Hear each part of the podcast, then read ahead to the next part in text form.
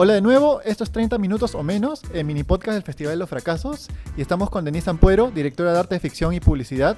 Y como sabrán, la dinámica de este podcast es que tenemos un robot que luego de los 15 minutos aleatoriamente cortará la llamada. De hecho, eso nos sirve para darle urgencia a esta conversación y ese toque de adrenalina y que efectivamente dure menos de 30 minutos. Y nada, Denise, gracias por estar aquí. Hola Dani, ¿cómo estás? ¿Qué tal? Soy Denise Ampuero, directora de arte. Eh, llevo ya hace un par de años trabajando en, este medio. Eh, he trabajado en ficción, me dedico actualmente a la publicidad. he trabajado, trabajo actualmente con diferentes casas, eh, como Macan, Wonderman, obviamente la bicicleta, con Dani. De ahí nos conocemos. de ahí nos conocemos. Así que nada, estamos listos para, para empezar. ¿Cómo empezaste, Denise? ¿Cómo empezaste a, todo esto del audiovisual? Porque yo sé que tú eras arquitecta antes. Yo empecé en el 2017, o sea, soy relativamente nueva en el mundo audiovisual. Yo he sido, ah, soy egresada de, la Facultad de Arquitectura, he hecho arquitectura, o sea, ejercí mi carrera por varios años hasta que después, eh, no sé, o sea, siempre me ha gustado, desde decidirme por arquitectura también tenía otros intereses o siempre me jalaron como que las carreras relacionadas al diseño, ¿no? Diseño industrial, diseño de moda, arquitectura que también tiene que base de diseño. Y luego de unos años, no sé, empecé como que a ver qué otra cosa, en, en qué otra cosa podía entrar relacionada también con algo, pero la verdad es que nunca se me había ocurrido entrar a algo visual hasta que por una casualidad me crucé justo con dos amigos que los dos como que me plantearon un poco este tema de la dirección de arte que yo la verdad es que no tenía idea mucho de lo que se trataba. Me dijeron que ellos ya habían trabajado con también arquitectos que habían hecho esta transición y, y ahí empecé a investigar un poco y en verdad fue como que súper rápido porque sin saber mucho entré al toque al mundo visual. ¿no? Empecé y de ahí ya van cuatro años que estoy en esto, ¿no? ¿Y cómo fue tu primer rodaje o tu primer proyecto? De hecho, estabas como fría, no sabías cómo eran los procesos, todo eso. Sí, claro, o sea, en verdad, yo en verdad te sigo como, sigo bastante suerte, en verdad un poco, y, y, bastante como chamba también, pero al inicio sí fue bastante suerte, porque, o sea, sí te comenté que tenía estos dos amigos, que uno es productor, tiene una pequeña casa, y la otra también es productora, pero de arte, y digamos que ella fue la que me recomendó para una chamba, y en verdad, o sea, que yo inicialmente me imaginé que era como que algo chiquito, entré a hacer ficción, eh, a una serie, y, y que fueron eh, siete meses de rodaje. O sea, fue un aprendizaje intensivo, ¿no? En verdad creo que eso fue lo que me dio escuela así bien rapidito. O sea, para, para saber un poco cómo funcionaba y también cuando estás en este tipo de producciones aprendes de todo, ¿no? Porque en algún momento, o sea, yo asistía, estaba en la parte de producción de arte, también producía, también estaba en set, a veces me quedaba a cargo de, una unidad. Yo en ese momento no siquiera tenía idea, aprendía en el camino cuando me hablaban de alguien está a cargo de la primera unidad, de la segunda unidad. Yo termino, te juro que los anotaba y luego averiguaba de qué se trataba, porque en verdad lo fui aprendiendo así en el camino. Wow, siete meses. ¿Y no te esperabas para nada que sean siete meses de rodaje? Jamás. O sea, fueron dos meses, fueron nueve meses, porque fueron dos meses de pre y fueron siete meses de, de, rodaje, ¿no? Grabábamos de lunes a sábado, eh, descansábamos solo un día de la semana. Súper agotador, no volvería a hacer eso nunca más. Pero, este, porque es súper matado, pero en ese momento no te das cuenta. Entras en el ritmo y ya no te das cuenta. Y en verdad fue bravazo porque conocí a mucha gente que hasta el día de hoy son mis amigos, mis patas. También empiezas a conocer gente, o sea, lo que yo quería un poco haciendo, saliendo de la arquitectura era encontrar una carrera que me permita relacionarme con personas que vengan de diferentes lados, con otras profesiones, con otra mirada de las cosas, para un poco también, eh, no sé, encontrar otro camino, de alguna forma. ¿Y alguna vez te sentiste como en esos primeros meses de oye, ¿qué hago aquí con un poco de síndrome de impostor? Como, oye, ¿qué hace una arquitecta en medio de, este, esta cosa? Pucha, en verdad lo chévere fue de que una que ahora es una de mis mejores amigas, este, Cintia, que ella también era parte del equipo, ella también era arquitecta. Entonces como que me sentí un poco cómoda por eso, porque ella también había hecho esa transición ya años antes. Claro que sí, o sea, hay momentos en los que yo sí, la verdad es que dije, pucha, no sé, la haré, no la haré, pero en verdad siempre me sentí súper cómoda. El hecho de hacer arquitectura y luego por tantos años trabajar, ver a los mismos amigos, como los mismos profesionales.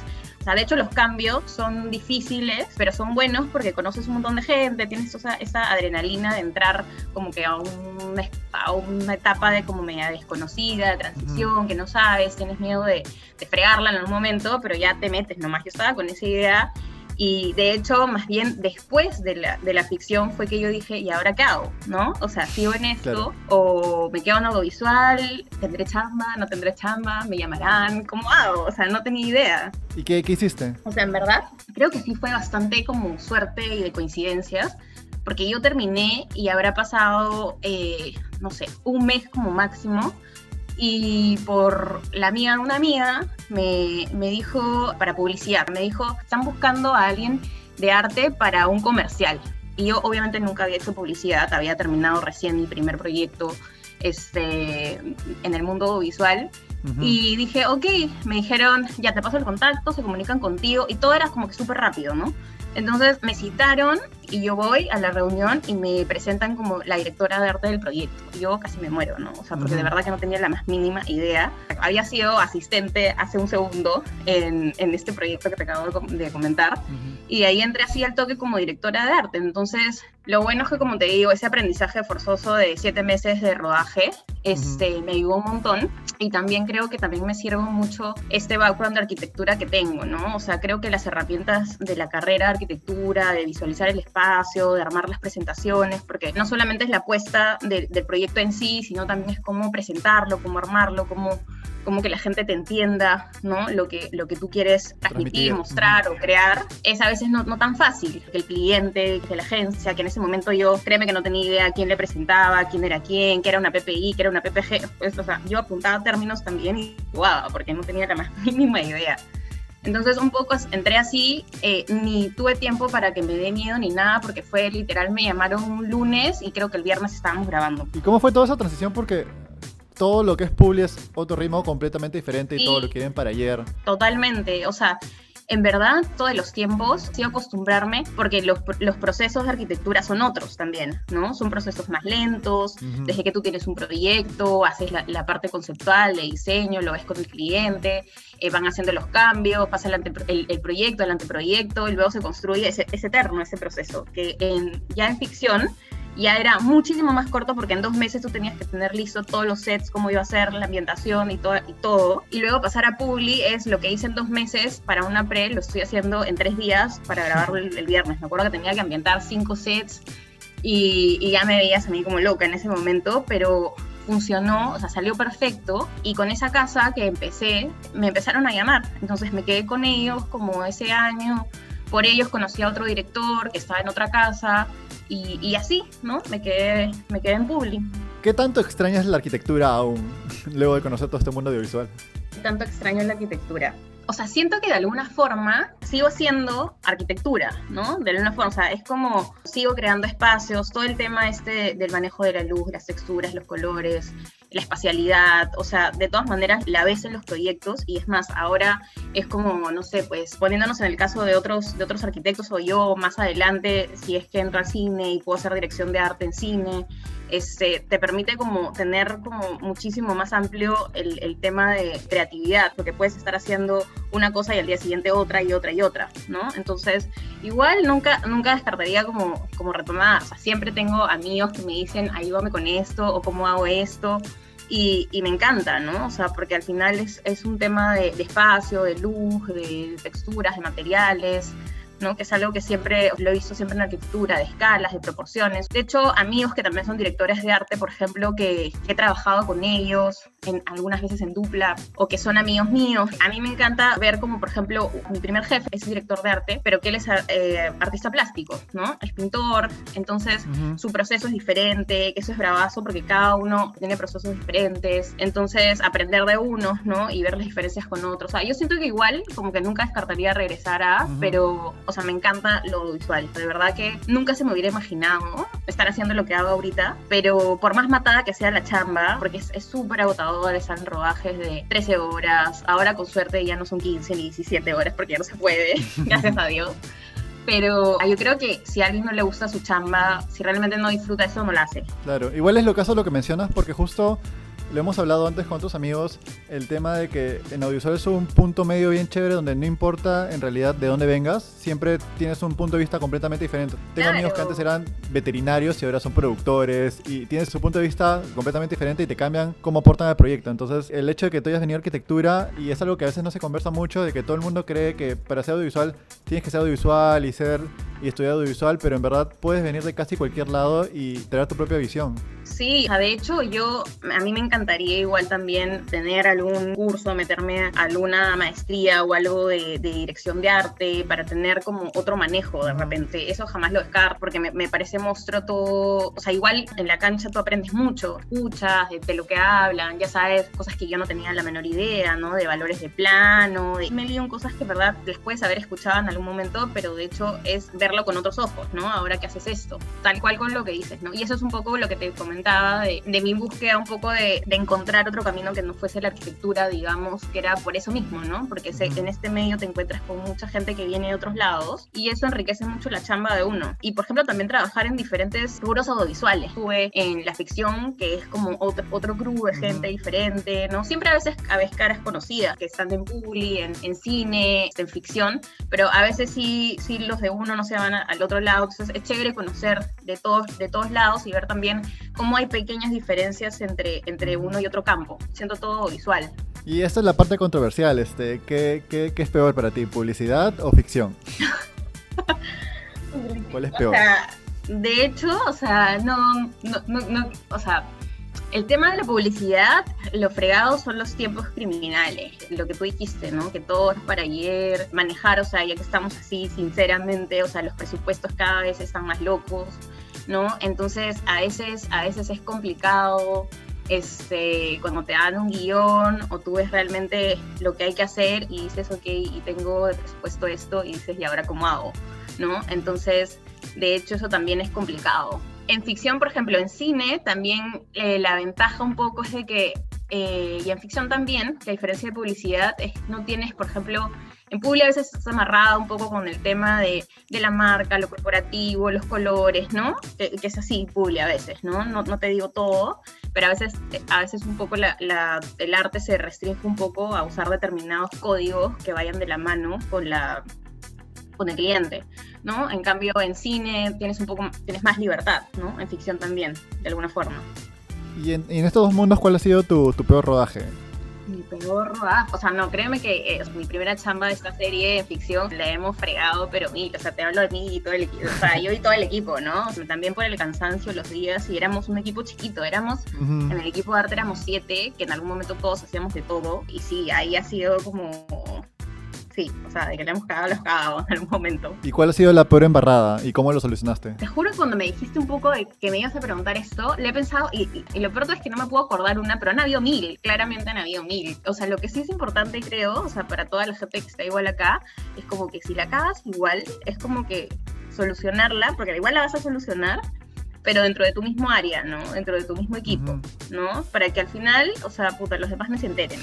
Porque en verdad, este, es que en verdad, o sea, hay veces que yo te puedo decir, me faltó esta, esto de acá, ¿no? O sea, X, me faltó esto de aquí y sin esto yo no puedo hacer.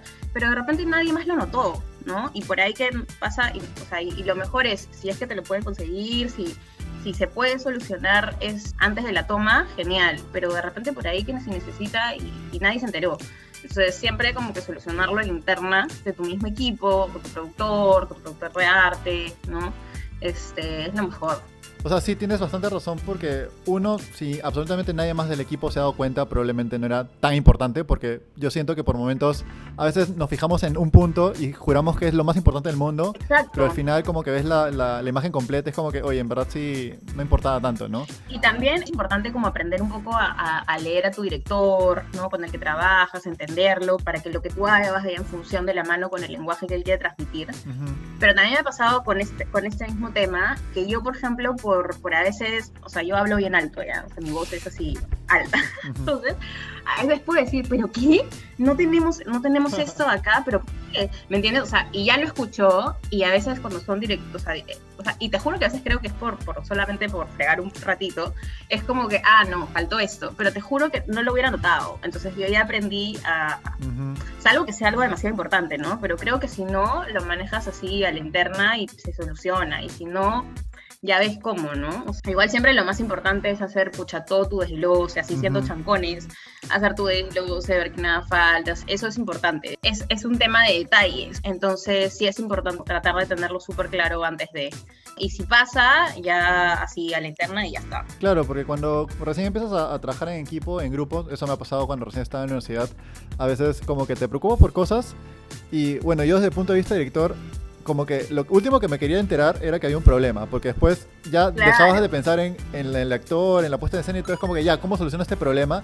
Y es malazo, entonces sí, es un buen, muy buen consejo para la gente que está empezando, que desde sus departamentos traten de solucionarlo todo lo que puedan y ya en el peor de los casos se lo dice al productor, pero igual caleta para el director, caleta para los actores. Sí, claro. o sea, ¿sabes? Con, con, alguien con el que es básico tener así ese, esa comunicación es con el asistente de dirección. Yo en verdad felizmente he trabajado con asistentes de dirección que son todos unos capos, que todos lo tienen que súper claras, porque en verdad el asistente de dirección es el que tiene que estar este, un, cinco pasos adelante de todo el mundo, ¿no? Entonces yo, por ejemplo, a veces cuando también he tenido algún tema de que algo no llega o algo se demoró o el escenógrafo pegó, porque en verdad, este, pero te lo digo porque a veces los tiempos son fregados, entonces el escenógrafo hace lo mejor que puede por llegar con, con, con los tiempos también.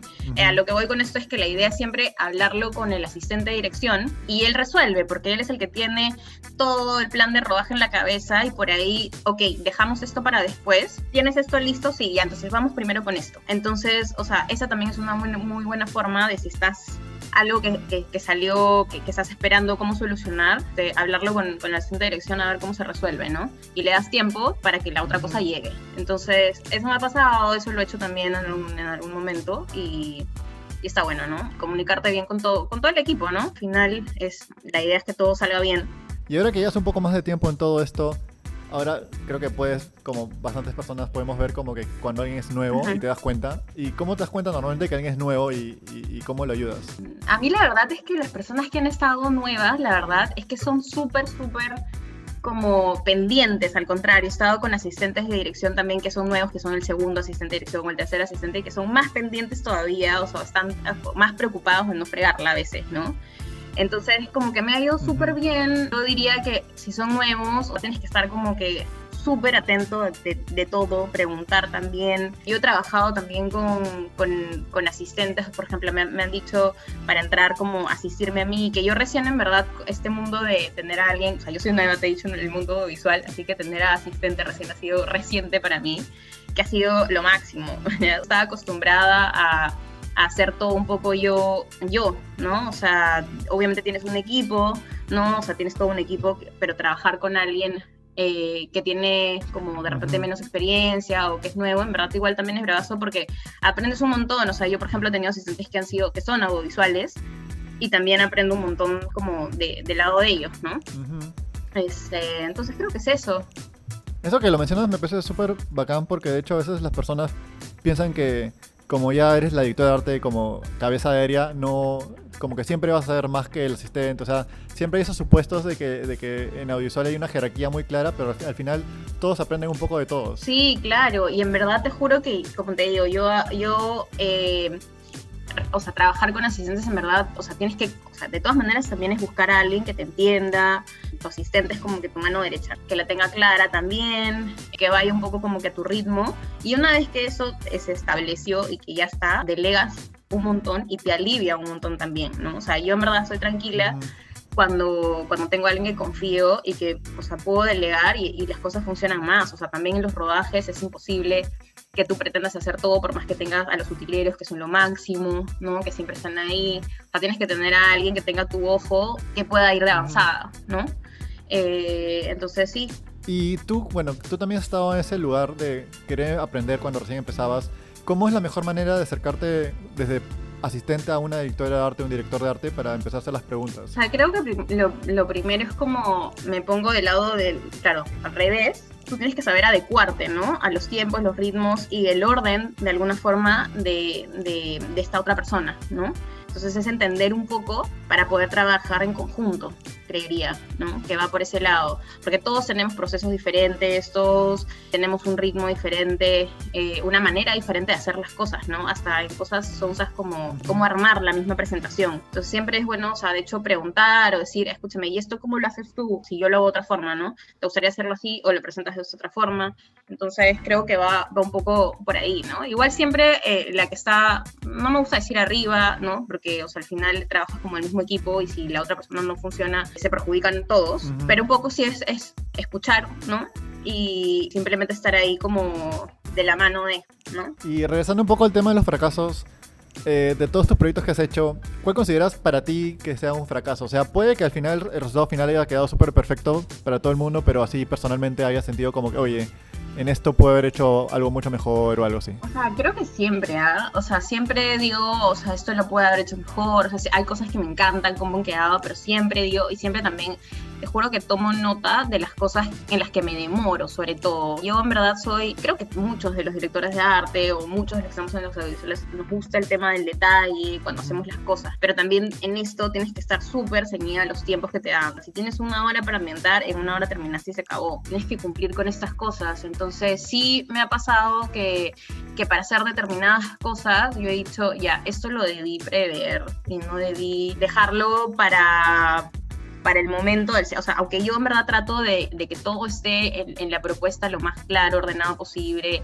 los montajes y todo para que la obra sea simplemente armar y se acabó, pero de hecho siempre me doy cuenta y digo ya, ok, o cosas que debí, por ejemplo, no sé, cosas a veces escenográficas, o cuando tienes que hacer... Eh, efectos, ¿no? Que igual hay un efectista de por medio, pero siempre es bueno probarlo todo antes, ¿no? Porque a veces, escucha, algo falló, no sé, la, la, tienes que hacer que funcione una ducha, que estás haciendo la ducha en medio de un baño, o sea, en medio de una sala, perdón, y es todo fake, ¿no? O sea, la grifería, eso... Y créeme que me pasó, la bomba no funcionaba y no salía el agua, me quería matar. Y, y de verdad, o sea, y, o sea, el asistente de dirección me miraba con los ojos así de te voy a matar de mismo terminé este rodaje porque mi plan se fue al demonio por tu culpa. Pero, pero sí, o sea, es probar todo, todo lo que sea mecanismo, todo, antes antes de para que nada falle. Y si, Denis, tuvieses que dar, dar, tu gran, gran consejo a alguien que recién está acercándose al arte, a todo, todo el área de arte en el audiovisual, ¿cuál sería? Mm, ¿Cuál sería? Yo les aconsejaría que se, me, de todas maneras, si están en duda y les gusta el diseño, les gusta el diseño en todos los tipos, porque yo creo que esto es una carrera así de diseño en varios campos, ¿no? Porque la carrera de, de la dirección de arte abarca solamente el tema de espacialidad, sino también un poco del vestuario, styling, toda la parte visual de una pieza, ya sea ficción, ya sea cine, sea publicidad. Entonces, si les gusta eso, a mí, por ejemplo, me encantaba, como te dije al inicio, ¿no? O sea, me encantaba la arquitectura, pero me gustaba esta...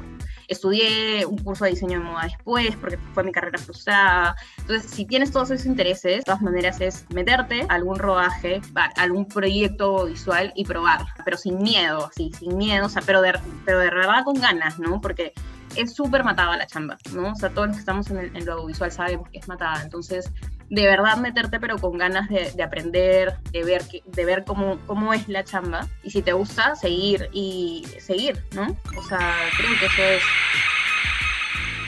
Muchas gracias nuevamente por escuchar el mini podcast del Festival de los Fracasos. No se olviden que el evento es el 25 al 29 de enero del 2021, esta primera edición, y los esperamos. Gracias.